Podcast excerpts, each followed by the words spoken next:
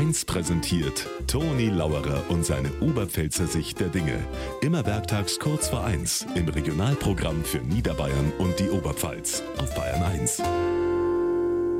Morgen ist ja der 1. April. Ich weiß jetzt gar nicht, ob man das heutzutage noch macht. Die Leute in April schicken. Also in meiner Grundschulzeit, da war es auf jeden Fall nur so. Ich kann mich noch erinnern, in der ersten Klasse hat der Lehrer am 1. April zu mir gesagt, Anton, jetzt gehst ins Sekretariat und holst mir ein Backerl, bin ich so dumm. Dann bin ich gegangen. Und alle haben sich gefreut, weil ich so blöd bin. Aber der Gag ist schief gegangen. Ich war nämlich noch blöder. Ich hab's Sekretariat nicht gefunden.